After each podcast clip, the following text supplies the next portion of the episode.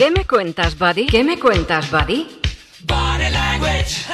Las claves silenciosas Body language. de la comunicación no verbal Body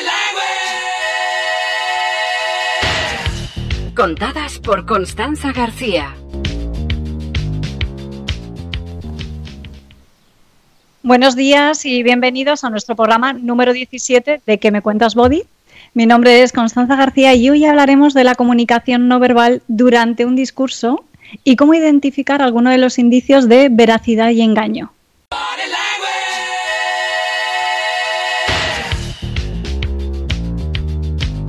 ¿Qué me cuentas, buddy? Buddy.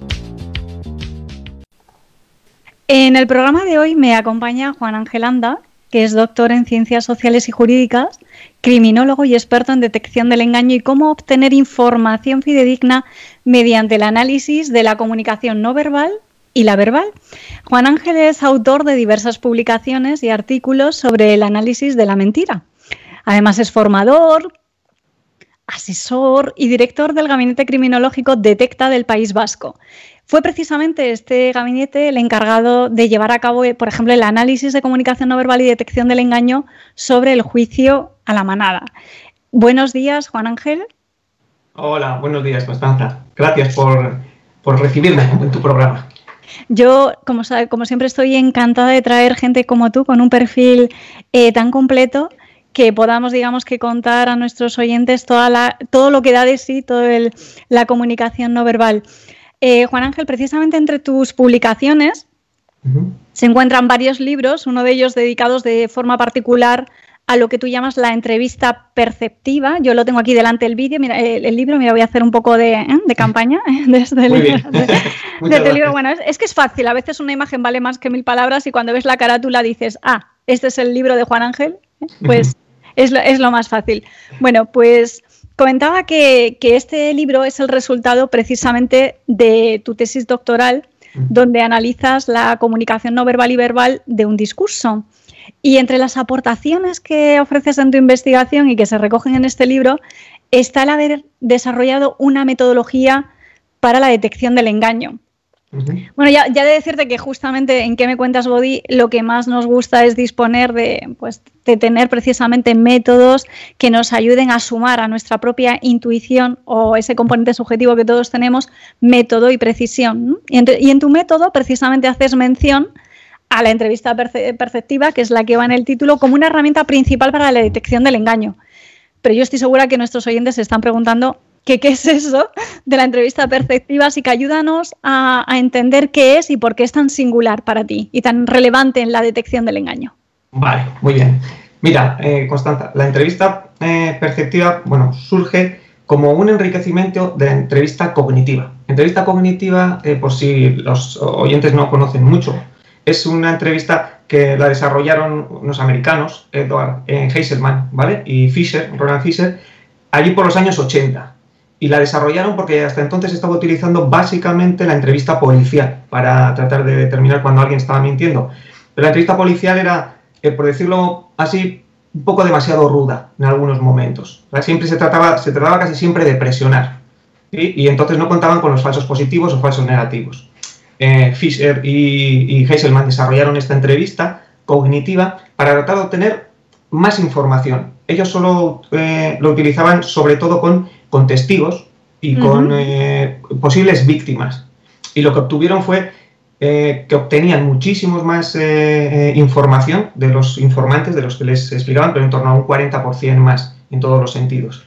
Yo estuve con ellos, bueno, con, con Heiselman en realidad. Estaba ya mayorcito allí por el 2007 o 2008, la primera vez que fui a Estados Unidos a aprender un poquito de detección de, de emociones faciales. Y, estuve con él aprendiendo esta técnica. Me pareció muy buena, en ese sentido, pero claro, eh, eso es solo para los que quieren colaborar. Y a nosotros nos interesan los que quieren colaborar y los que no quieren colaborar. Entonces, nosotros lo que hemos hecho es enriquecer esta entrevista cognitiva con, con las valoraciones del análisis verbocorporal que nosotros hacemos. Y luego hemos puesto algún apartado más, algún apartadito más.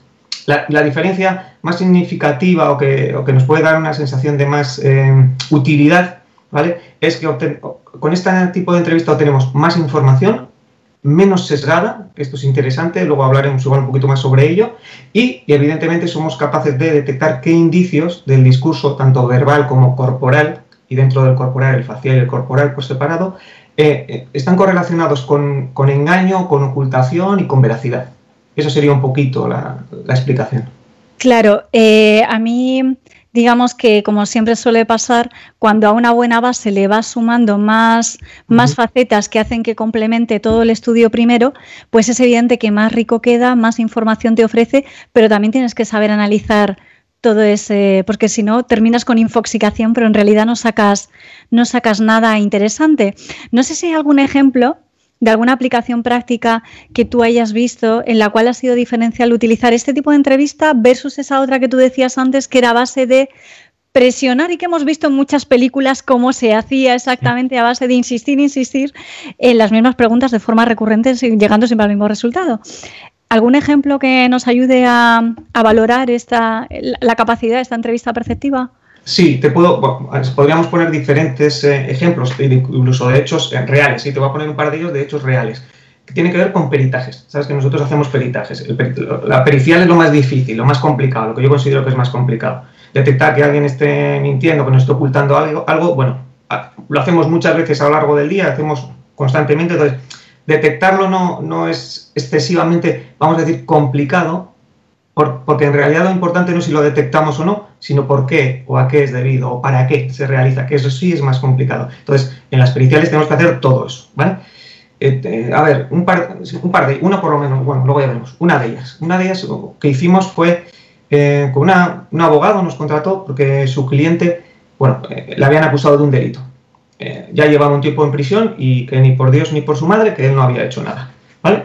Y, la, y había pasado por entrevistas de policías, había pasado por entrevistas de psicólogos, había pasado por entrevistas de su propio abogado, ¿vale? Y del juez, ¿vale? Llegamos nosotros, empezamos a hablar con, con él, eh, dentro de prisión, en 45 minutos, mm, yo ya, yo estaba, yo ya detecté que había un par de indicios eh, que no, no cuadraban muy bien.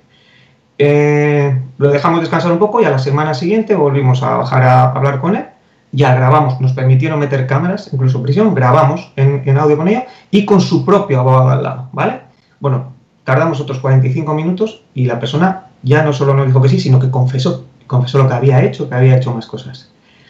Eh, ¿cómo se, luego veremos cómo se consigue esto, ¿vale? Y sí, porque te has contado tan fácil como que en dos sesiones de 45 todo sujeto es capaz de contarte una verdad. No, pero así ha ocurrido. seguro que no es así. Quiero decir claro. que, Yo te cuento el final. claro te cuento el final o te cuento el desarrollo, ya no te cuento todo el desarrollo más amplio, pero si contamos el final, pues parece magia, ¿no? Me recuerda muchas veces. Y quiero que la gente tenga, tenga presente que no, no, es magia ni nada parecido y que no es tan fácil como lo puedo estar contando ya ahora. Luego veremos mm. igual el, recorrido que hay que hacer para tratar de conseguir todo esto. Y otro, te, te comento rápidamente, pues otro fue de... Ah, bueno, perdona, y bueno, este tipo de, de delitos era de, de abusos sexuales, ¿vale? De agresión sexual a menores. Eh, y fue 16 años a prisión, ¿eh? Quiero decir, eh, nosotros lo hacemos para eso. Y como somos peritos, en ese aspecto sí que quiero dejarlo claro. Eh, nosotros determinamos si vamos a coger un caso o no vamos a coger un caso. El abogado, en principio, parece que no le queda más remedio, pero nosotros siempre valoramos antes a su propio cliente, si es el que ellos creen que es inocente, y si no al, cliente del otro lado, si consideran que, es culpable. ¿vale? Y, luego ya determinamos si vamos a coger el, el trabajo o no. Perdona, y, el, y, otro, otro que me he acordado así también, tenemos varios, ¿eh? pero este otro también, este, este es un poco diferente porque es de una persona, eh, también acusada de un delito, no se acordaba, decía que no se acordaba. Entonces estuvo varias veces lo mismo, ya habían, la fiscal ya lo había entrevistado, pero también no se acordaba, nos llamó el abogado. Bien, estuvimos, a este hicimos varias entrevistas, estuvimos haciendo varias entrevistas con él y luego demostramos, que es más, lo más complicado, ¿eh? demostramos que, que, evidentemente si se acordaba de lo que quería era no contarlo. Y, lo demostramos porque vimos en varios sitios cómo mentía y como lo tenemos grabado, lo pudimos demostrar y lo pudimos demostrar a su propio abogado, muchas veces también a los familiares, que es lo más complicado muchas veces. No que nosotros lo detectemos, sino que tenemos que demostrárselo muchas veces a personas allegadas o incluso a sus propios abogados. A los jueces, en principio, con los datos es más, eh, no voy a decir más fácil, pero como son, como si fueran más objetivos, pues eh, cuando hemos ido alguna vez a juicio y hemos nos ha, nos ha mandado el juez pasar a llevar nuestro ordenador, el ordenador que tengo yo aquí, en el que tenemos grabados y troceados cada uno de los vídeos que hacemos, y se lo hemos presentado allí. El juez es una cosa innovadora, no lo había visto antes y nos hizo pasar varios, varios trocitos y nos decía, ¿tienes más vídeos sobre ello? Entonces le iba pasando y estaban ahí los jueces. La verdad que fue muy bonito. Eh, eh, esa fue una de ellas que nos ha ocurrido. ¿eh? Yo creo que efectivamente, como, acabas de decir, y también lo hemos contado antes en, programas de que me cuentas Body, toda la parte de todo el análisis de comunicación no verbal, pues es un campo por explotar porque es una ciencia relativamente reciente se siguen haciendo estudios y es verdad que cuando vas afianzando resultados y consistencia en cuanto a poder afirmar haciendo siempre hipótesis y siempre indicios, pero es verdad que se avanza, se va avanzando y aprovechando hoy que estás en el programa, pues también eh, me gustaría comentar cómo es posible que esto que tú llamas magia tiene mucho trabajo detrás, tiene mucha investigación, tiene unas hipótesis de partida, pero tiene también un diseño de esa investigación. Entonces, yo me imagino ahora mismo a un oyente preguntándose cómo es capaz de hacer de poder llegar a esas conclusiones en los cuales en pocos vídeos o en X vídeos determina si alguien está mintiendo o no está mintiendo, o es veraz o no es verdad, o te oculta información simplemente por omisión. Si nos puedes un poco ayudar a entender cómo se diseña esa investigación para llegar a un método que luego podamos pues poner en marcha y detectar este tipo de cosas. ¿Cómo se diseña una investigación sobre la, sobre la detección del engaño? Sí, mira, os comento, te comento cómo, cómo, son las fases en las que nosotros vamos eh, aumentando cada vez más información y vamos pudiendo llegar a ese tipo de conclusiones. La primera, eh, algunas veces no depende tanto de nosotros. La primera fase sería la de recabar información. Recabar toda la información, cuando nos llega un caso, recabar la mayor cantidad de información posible, imagínate que es de una persona, ¿no? Bueno, pues de esa persona.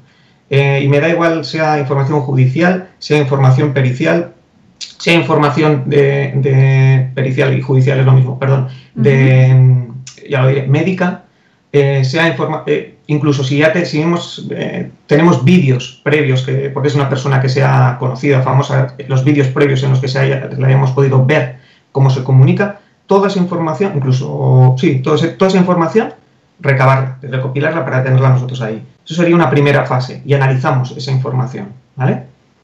Algunas veces no tenemos esta información y entonces ya pasamos a la fase que ya depende de nosotros, la primera fase. Nosotros la llamamos toma de contacto.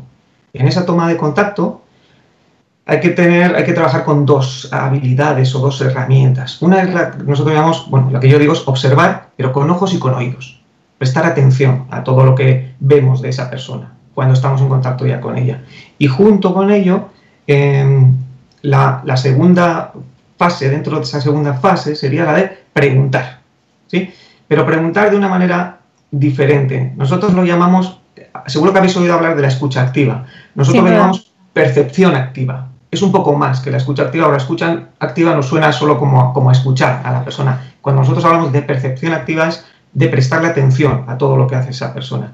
Y cuando montáis una investigación, ya por tener un poco, cuando dices observo gente, miro gente, estoy atento a la percibo todo, ¿cuánta gente es necesaria para que forma parte de un estudio que se considere que es razonable? Estamos hablando de, lógicamente, ni uno ni dos. Eh, ¿Cuánto, qué muestra necesitamos trabajar para observar ese comportamiento? Eh, no te he entendido bien, eh, Constanza, ¿te refieres? Sí, quería decirte, cuando haces una investigación es evidente que utilizas a gente, a mucha gente, no es una persona que observas para sacar una conclusión. ¿Cuánta gente se necesita para hacer una investigación, eh, para hacer esas pruebas que tú estás diciendo? Va, estas pruebas, te estaba explicando, estaba, he tenido mal entonces, porque yo empezado a explicarte cómo haríamos nosotros el desarrollo de, un, de, de una entrevista perceptiva orientada a, a obtener la información, ¿vale? Hacer una pericial. Pero entonces lo que me has preguntado tú es cómo se hace una investigación de este Claro, exacto. Es, tú llegas a unas conclusiones y concluyes con una investigación que, efectivamente es muy interesante conocer que para la entrevista perceptiva tienes que estar preparadísimo porque si no, pues no puedes improvisar sobre la marcha. Pero como, estaba, como estábamos comentando antes, en base a tu tesis sacas una serie de conclusiones que se recogen en el libro y, um, y, efectivamente ahí hay una investigación con un grupo de, con un grupo de gente. ¿Cuánta gente necesitamos para poder hacer un pues estudio de comunicación no verbal? Nosotros lo hicimos, este lo hicimos con 52, 54, creo que es, con 54 personas. Y como cada persona hacía dos discursos, uno que era verdad y otro que era inventado, son 108 discursos. Cuando defendí la tesis, nos preguntaron a ver si esto era suficiente. Me preguntó un, un, el, el, catedrático de psicología si era suficiente. Nunca es suficiente, ¿verdad? Nunca es suficiente. Le dije, pero es curioso porque hasta ahora el CBCA, el análisis de contenido basado en criterios, que es lo que se utiliza hoy en día para tratar de detectar la credibilidad en los juzgados de toda España y de parte de, de Europa, eh, las investigaciones mayores que tenían eran con 24 o 25 personas, parejas de 24 o 25 personas, y decía, pues nosotros estamos del doble por encima. Y, y además estamos analizando no solo un discurso de la persona, sino un discurso y el contrario, para poderlo contrastar con ellos mismos, que es lo más interesante. Sería uno claro, de los datos a, tener a mí me ha resultado muy interesante en ese ejercicio en el que dices, o cojo un grupo de personas y le digo un discurso que es verdad sí. y cuentan una verdad, pero cojo otro grupo de personas o ese mismo grupo de personas y le digo que cuenten una mentira, sí. sabiendo que es mentira, Sí. y que a ver cómo se comportan con la mentira. Claro. Es decir, que, que simuláis eh, hasta la mentira, se puede simular y a ver cómo reaccionamos a una mentira simulada. Sí, y es que hasta entonces era curioso, muy poquitas veces que se ha hecho esto. Para tratar de detectar indicios de engaño de veracidad, se cogía solo una de ellos apartado, o se cogían a personas y se decía de forma aleatoria que contaran uno de esos 25, imagínate, unos que contaran verdad y otros que contaran mentira. Pero nosotros dijimos, bueno, eso es interesante, pero los indicios más relevantes, hemos visto que los indicios de los más relevantes para tratar de determinar si alguien está mintiendo o no, es poder comparar la comunicación de esa persona con ella misma cuando está contando otras cosas que son, eh, que vamos a decir que es establecer el comportamiento natural, que son, eh, que sabemos que son verdad y podemos contrastar que son verdad. Y hasta entonces no se había hecho nada, bueno, yo no he visto muy grandes cosas sobre esto. Nos, nos pareció más interesante hacerlo así y por eso lo desarrollamos así. El porcentaje de, de, de de fiabilidad era como de un 95%, porque lo hicimos con una muestra que tenía que ver con, eh, con estudiantes de Derecho y de Criminología. Lo hice aquí en el País Vasco, yo estoy en el País Vasco, y me permitieron hacerlo durante tres años, creo que fue.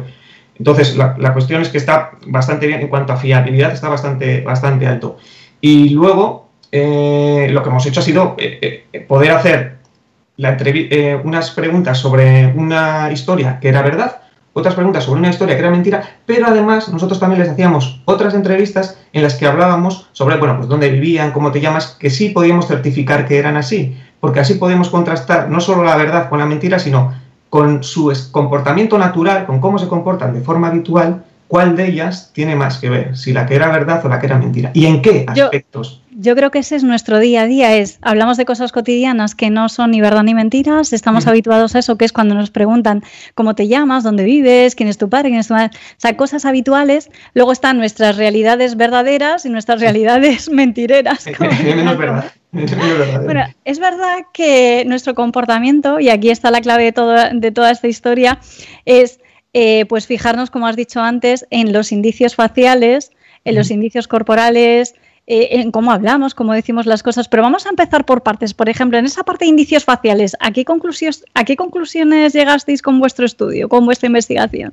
Pues mira, eh, una de ellas fue que, cuando, que se detectan muchas más emociones en un discurso en el que alguien está relatando algo que es verdad en principio es lógico y viene muy correlacionado con, eh, con, todas las investigaciones que han hecho en otros campos eh, investigadores de comunicación no verbal. Cuando tú estás hablando de algo que en realidad sientes o que te ha ocurrido, que en realidad sentiste, tu cuerpo, en este caso tu cara, va acorde con lo que estás contando y expresa una serie de emociones. ¿sí? Cuando te lo estás inventando, no solo te tienes que inventar el discurso, tienes que tratar de poner, en este caso, cara de cómo, he, cómo piensas tú que estaba comportando en aquel momento que tú estás relatando, que es inventado.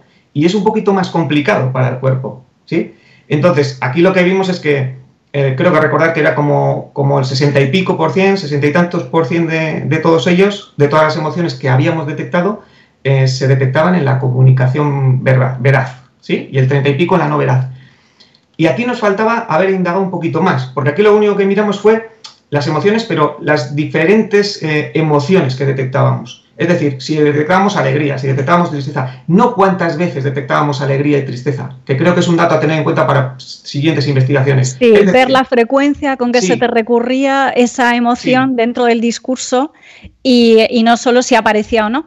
Yo Eso creo que efectivamente eh, una de las cosas que, que, siempre comentamos aquí es la dificultad de inventar todo. Inventar verbalmente, inventar emocionalmente, inventar gestionalmente.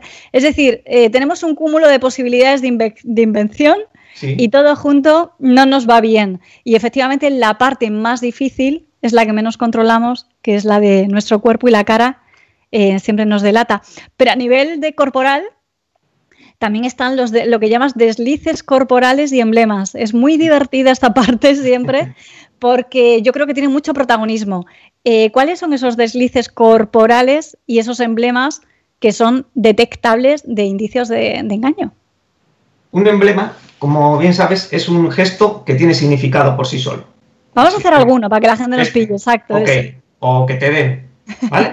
sí, hay que tener uno de cal y otra de arena, sí. Sí, hay que tener, sí, o, o este, este también comillas, ¿vale? Eh, hay que tener un, un, poquito cuidado con los emblemas porque no todos los emblemas son universales. Este lo hacemos nosotros, el que te den, ¿vale? Pero, los, eh, como tú bien sabes, los, los, ingleses hacen así, con la, el signo de la, de la U invertida. Hacia adentro, sí. Sí, es por lo de los arqueros, porque los arqueros les ganaban a los, a, a los, eh, no sé si sabes, a los franceses. Los, sí, los ingleses a los franceses, entonces, y entonces les enseñaban los dos dedos. Vale. Sí. Entonces, eso es, eso, es un emblema, eso es un emblema, tiene significado por sí mismo. ¿Qué ocurre con los emblemas? Que nosotros los hacemos en un entorno para que se vean cuando los queremos mostrar. ¿sí? Cuando no los queremos mostrar, nuestro cuerpo, que sí lo está sintiendo, muchas veces lo ejecuta en otro momento, de otra forma, ¿vale? Lo ejecuta aunque nosotros no queramos. Un ejemplo claro. Un ejemplo claro es el de la peineta. Y un ejemplo claro eh, real fue eh, que lo, podrían, lo, podéis ver, o lo podrán ver en, YouTube. Obama cuando ganó las primeras elecciones a McCain. Entonces dice, estoy muy contento de haber participado contigo y tal. Entonces se rasca la barbilla, así con, con, Primero, además es curioso, porque Obama se rasca así, o se rasca así, porque antes ya lo hemos comprobado. Se rasca la barbilla y en un momento se le escapa y se queda el dedo así. ¿Vale? Entonces, sí, estoy muy contento, pero que te den que te he ganado, ¿no? No lo quiere ejecutar, no lo quiere hacer, pero su cuerpo sí que lo está sintiendo y de alguna forma lo demuestra. Claro, cuando estos deslices, eh, como son deslices, son igual que las microexpresiones, que las hacemos queramos o no, hay que tratar de detectarlas, microexpresiones, expresiones faciales muy rápidas. Eh, como nos ocurre de todas maneras, cuando ocurre, está reflejando algo propio, que nosotros sí sentimos, pero que no queremos traslucir. Nosotros, tenemos en los estudios estos que hemos hecho, en el estudio esto que hemos hecho, ya tenemos otro estudio de más, ese era de 54, este es de 400 y pico, o sea, de 400 y pico discursos. Son 54 personas, pero con 5 discursos cada una. 5, pues, 5, 200 y pico, yo 400 no, 200 y pico. Se lo estamos tratando de hacer ahora. Entonces, se ve, a la gente que está así, esperando a que les grabemos, ¿no? Porque le hemos, les hemos hecho venir un día que no quería, una hora que no quería, y le hacemos esperar. No nos puede decir que te den por saco, que te den por culo, porque soy yo el que le va a valorar. Pero cuando llego y se quita la cámara o se ve que me pongo en la cámara y ya hacen así y ya se queda normal.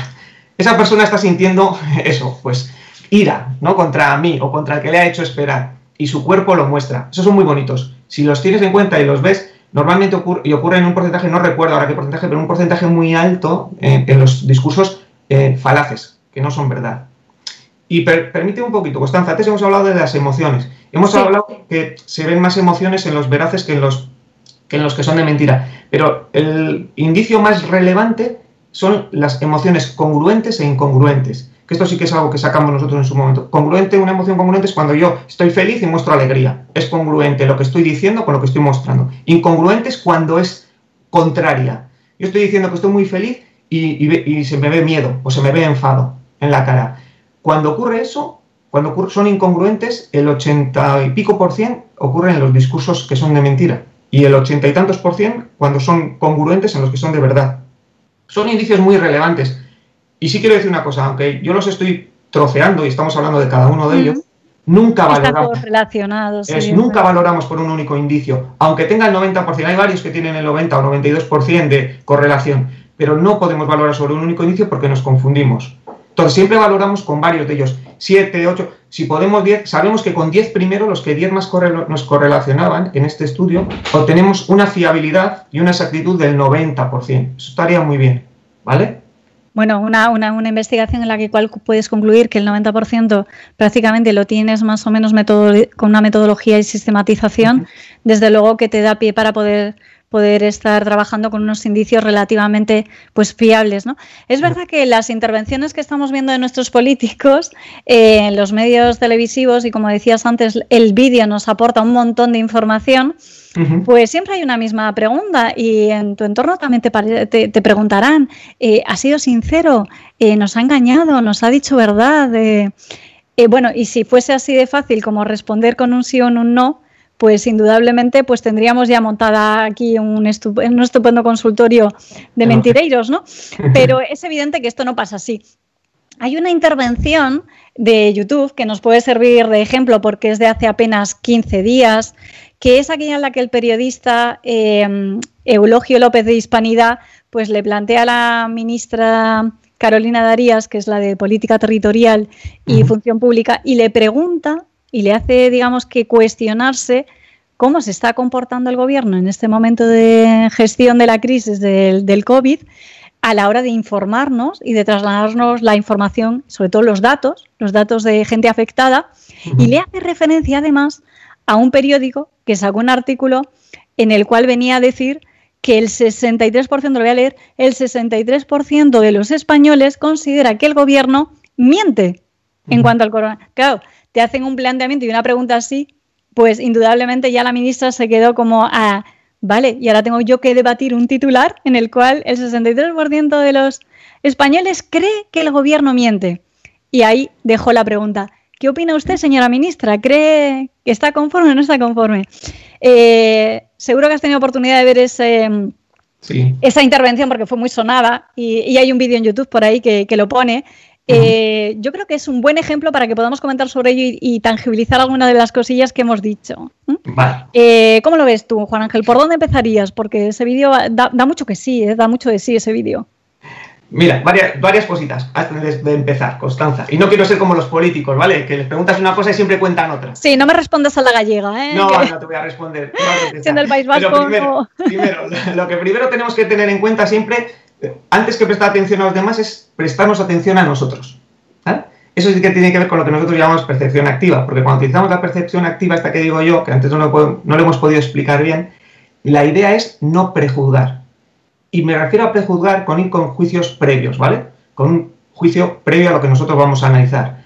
Es decir, con que dejemos nuestras pasiones de lado, si estamos más a favor de esa política o de otra política, porque si no, lo que hacemos es ir automáticamente ya con una idea y muchas veces la podemos, eh, nos podemos autoconvencer de que es así. Cogemos los indicios que nos interesan y los otros que no. ¿sí? Esto es lo que más me cuesta cuando damos formación, ¿eh? cuando enseñamos a la gente. Mira, igual, sean policías, sea gente antiterrorismo, sean abogados, es lo que más nos cuesta, porque nuestro cerebro hace prejuicios siempre. La cuestión es que esos prejuicios no nos nublen lo suficiente como para no ser profesionales cuando nos toca. Así que lo primero es nosotros, eh, eh, tratar de objetivar, ser lo más objetivos posible. Y después, evidentemente, lo que tenemos que tratar de hacer es eh, contrastar, primero, el, propio discurso, el, discurso verbal, si ese es congruente. Es decir, si, está diciendo una cosa y después la contraria, o si no está contestando a lo que nos está preguntando. En este vídeo Ábalos no contesta, por ejemplo. Al principio le preguntan a Ábalos y luego le preguntan a, a la ministra. Ábalos le preguntan y este pasa. Este no contesta. Aparte de no contestar, está todo el rato ordenando su mesa, que no sé qué tic tiene con ordenar la mesa y mirando para abajo. Tiene un problemita. Me lo he apuntado porque tengo aquí. Y luego hace muchas manipulaciones. Está todo el rato con los dedos así, apretándose, agarrándose. Las manipulaciones eh, correlacionan con eh, ocultación. El no estar mirando a cámara y estar pendiente de otras cosas, también. El no contestar, también. Hay varias de ellas que nos correlacionan con algo que, con indicios de incomodidad. Eso para Ávaros, ¿vale? Para la ministra, la ministra es curioso, porque la comunicación, si te pones a mirarla, le, hacen dos preguntas y, la primera es, bueno, la, primera de las cuestiones es si reconoce los muertos y contesta, reconoce a los muertos, sí lo dice. Luego no incide sobre ellos, pero sí es cierto que lo reconoce. Y la segunda pregunta es lo de si, eh, lo que ha dicho, si el gobierno miente. Y también aborda la pregunta, es curioso, las dos veces aborda la pregunta. Su comunicación corporal es más o menos congruente, ¿sí? Porque no, se está agarrando, hace ilustraciones, eh, lo hace más o menos de una forma fluida, ¿sí? ¿Qué pasa? Que nosotros no solo nos fijamos en el, en el grueso de toda esa comunicación, nos fijamos también en los detallitos. Y en los detallitos son los que he visto, eh, valorando un poquitín, han sido estos dos. Cuando le preguntan sobre si reconoce los muertos, dice sí, reconoce los muertos, pero cuando habla de la familia dice una familia no dice rota, dice roto. Equivoca el adjetivo y lo pasa a masculino cuando es femenino, es Y, evidente. y- y continúa con ello. Antes hemos visto que son los deslices corporales. Vale, pues esto es un desliz verbal. Un desliz verbal es cuando alguien confunde algo básico o central de la comunicación y, con- y continúa pasándolo por alto. Normalmente cuando lo pasa por alto es una de dos, o porque tiene mucha prisa, está incómodo con esa situación, o porque como se lo está inventando, en este caso no se está inventando, como se lo está inventando no le da eh, la suficientemente importancia y continúa con ello. Pero es curioso, porque de las dos preguntas que le hacen, en la segunda también le ocurre lo mismo. En todas las demás discurso, eh, discurso no, pero en la segunda dice, mienten, en lo de mienten en el gobierno, dice ministras y ministras, creo que dice, las dos veces, y continúa con ello. Bueno, pues los deslices verbales estos es un único indicio, ¿vale? Pero los deslices verbales, me lo he apuntado porque no me acordaba, correlacionan, o sea, el 86% de las veces ocurren en los discursos falsos, en los que se está ocultando información. Solo es un único indicio, también hemos tenido muy poquito tiempo. Eh, también quiero recordar que aparte de analizar más indicios, siempre lo ideal es que podamos preguntarle a la persona, que le podamos in- interpelar nosotros porque se, va, se ve mucho más, pero sí, tenemos, sí, he visto esos dos pequeñitos fallos que, ha tenido ahí, o esos dos pequeñitos indicios que podemos tener en cuenta. Además de un último, que quiere tratar de asociar, voy a leerlo ¿eh? porque lo tengo apuntado, transparencia con credibilidad. ¿Sí? Es decir, lo hago más, digo que la transparencia es credibilidad, me refiero a que el, el- el gobierno es muy transparente y por ende se supone que es muy creíble. Eh, claro, eso es, eso es magnificar las cosas para no tener que ir al detalle. Eso también ha hecho Ábalos antes. ¿eh? Ábalo habla de la norma en general para no ir a los detalles en concreto, porque los detalles le van a suponer un problema. Pero nosotros nos dedicamos a analizar los detalles, porque esos son los más importantes. Mentir de forma general es más fácil, mentir en los detalles es más complicado. Y cuanto más le podemos preguntar a alguien sobre esos detalles o sobre otros, más asociaciones empezamos a tener de indicios que son veraces o falaces. Y entonces, cuando ya se nos juntan unos cuantos que son falaces, pues ojito. Pero bueno, Hay pero... una parte que tú comentabas antes, además de incongruencias, y fíjate, a mí me sorprende cuando vienes a hablar de muertos y cifras y demás, que lógicamente son como para mostrar pues una cierta preocupación por ellas.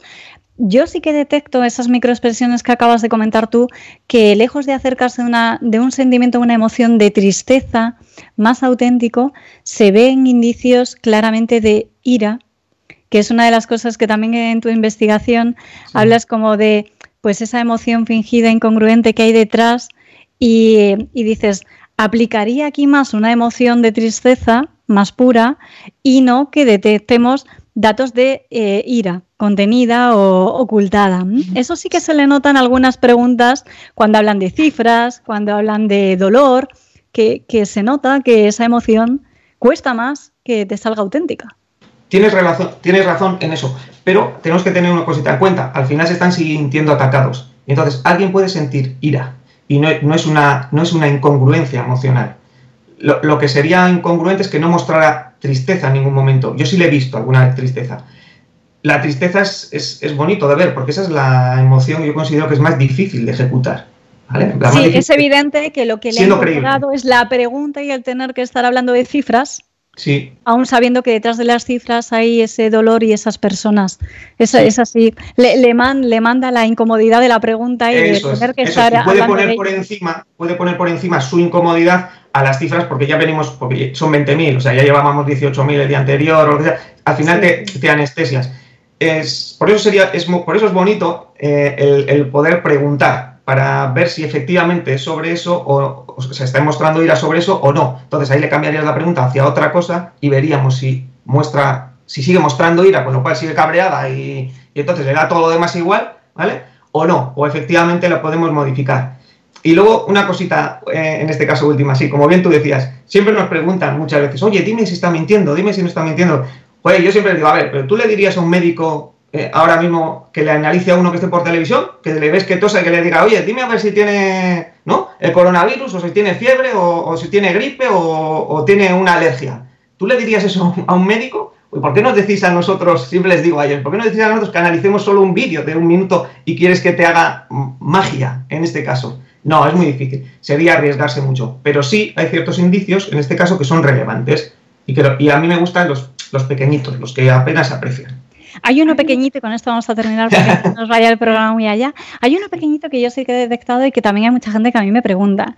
Le pasa en varias ocasiones a ella, en varias ocasiones en las cuales no puede evitar precisamente el gestito de la lengua que pasa por los labios. Sí. Y es verdad que en algunas ocasiones dices, hombre, lleva muchísimo tiempo hablando, pues indudablemente necesita recurrir a beber un poquito de agua, humedecerse tal para coger. Y hay otros momentos en el que desde el principio ya estamos con la lengua afuera, como quien dice aquel. Eh, bueno, eh, sí que es cierto que en algún momento el indicio de incomodidad se manifiesta con este síntoma también, ¿verdad? Sí, sí, sí, efectivamente, el de la lengua. Nosotros, fíjate, lo vemos más eh, que nada al finalizar la parte del discurso. Los que te he dicho antes que antes estábamos analizando ahora otros vídeos con otra investigación un poco más amplia eh, de esos doscientos y pico discursos y se les ve bastantes más veces cuando han terminado de explicar lo que tenían que explicar, el hacer este gesto de, la lengua que es, que es como una especie de enfado. Nosotros reaccionamos como enfado, ¿vale? Es una especie de incomodidad, de enfado. Mm, estoy por lo que he tenido que contar o una especie, otros dicen de burla, ¿no? Que te está sacando la lengua como burlándose de ti porque te han contado una mentira. Bueno, hay, entre los dos anda, pero sí es, una, es un indicio que tendríamos que ver cómo relacionarlo con con una incongruencia, ¿vale? Cuando, cuando es incongruente. No cuando te está contando una cosa que puede ser, que puede llevar a enfado, porque podría estar continuando con su, con su emoción, el enfado se mantiene un tiempo, bastante más tiempo que otras emociones, pero sí cuando te estás, le estás preguntando sobre algo que, fuera más eh, alegre o que tuviera otro, o más triste, otro tipo de emoción, en la que alguien muestre esa lengua, enseñando esa lengua. Y, no, pues no, lo, pensaría yo tanto cuando la pasa de un lado a otro, porque puede ser, y muchas de las veces, como tú bien dices, es porque necesitamos beber agua, porque nos estamos, o tenemos los labios secos. A mí me ocurre algunas veces cuando voy a los platos, porque me da la sensación de que cuando me han maquillado tengo como, como seco los labios y suelo estar haciendo así con la lengua. Así que para si alguien me ve, que sepa que no es que esté enfadado ni le estoy contando ninguna mentira, no, es verdad que todo lo que cojamos de forma aislada no nos ayude, no nos viene, no nos viene bien. Bueno, pues un placer, Juan Ángel, porque es que podríamos estar analizando discursos y discursos, fíjate, si pasan políticos por, por nuestro escenario en estos momentos y cada cosita efectivamente pues hay que analizarla en un contexto muy relacionado y lo cual pues pues indudablemente necesita tiempo. Pero hemos contado aquí algunas, algunos temas importantes como eh, el tema facial y la emocionalidad que nuestra cara traslada, tanto para la verdad como para la mentira, cómo es más difícil eh, ocultar emociones eh, cuando estamos diciendo verdad, se manifiestan más de forma natural que cuando decimos mentira, eh, cómo esos deslices corporales a través de los emblemas también nos pueden delatar cuando no queremos y el cuerpo manda, el cuerpo manda, y indudablemente a eso le tenemos que sumar lo que decimos, cómo lo decimos y en esa puesta en escena pues todo lo que da de sí la propia tensión del momento más lo que yo pueda lo que yo pueda controlar. Así que, bueno, es que da para, para un montón de... Todo este tema de la detección y, la mentira es como muy apasionante. Todo el mundo quiere saber cuándo le mienten. Todo el mundo quiere tener certeza de que ha podido conseguir engañar. Están las dos variables. Y bueno, simplemente agradecerte este ratito en que me cuentas, Body, y en másqueunaradio.com. Esta es tu casa para seguir hablando de, la detección del engaño. Pues muchas gracias, Constanza, por, permitirme hablar de esto que a mí me, apasiona y me encanta. Y, para finalizar, eh, esto que hemos estado hablando de comunicación verbal y no verbal, cuando te comentaba que nosotros tenemos como, hemos visto que 10 indicadores eh, nos pueden correlacionar hasta un 90%, ¿no? sabiendo que aparecen esos indicadores en el discurso. Bien, que sepan los oyentes, que sepamos que de esos 10 indicadores hay indicadores de todas las apartados de la comunicación.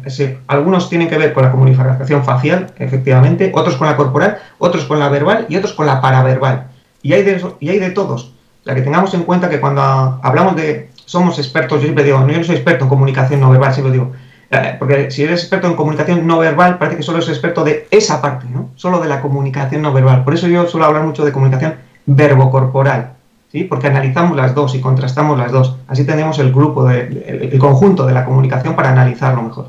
Eso es lo interesante, que es tan amplio y cubre tanto que es nuestro comportamiento y cómo somos como personas por todos lados, que indudablemente eh, quedarte con una cosita es pues ir como cojo por la vida.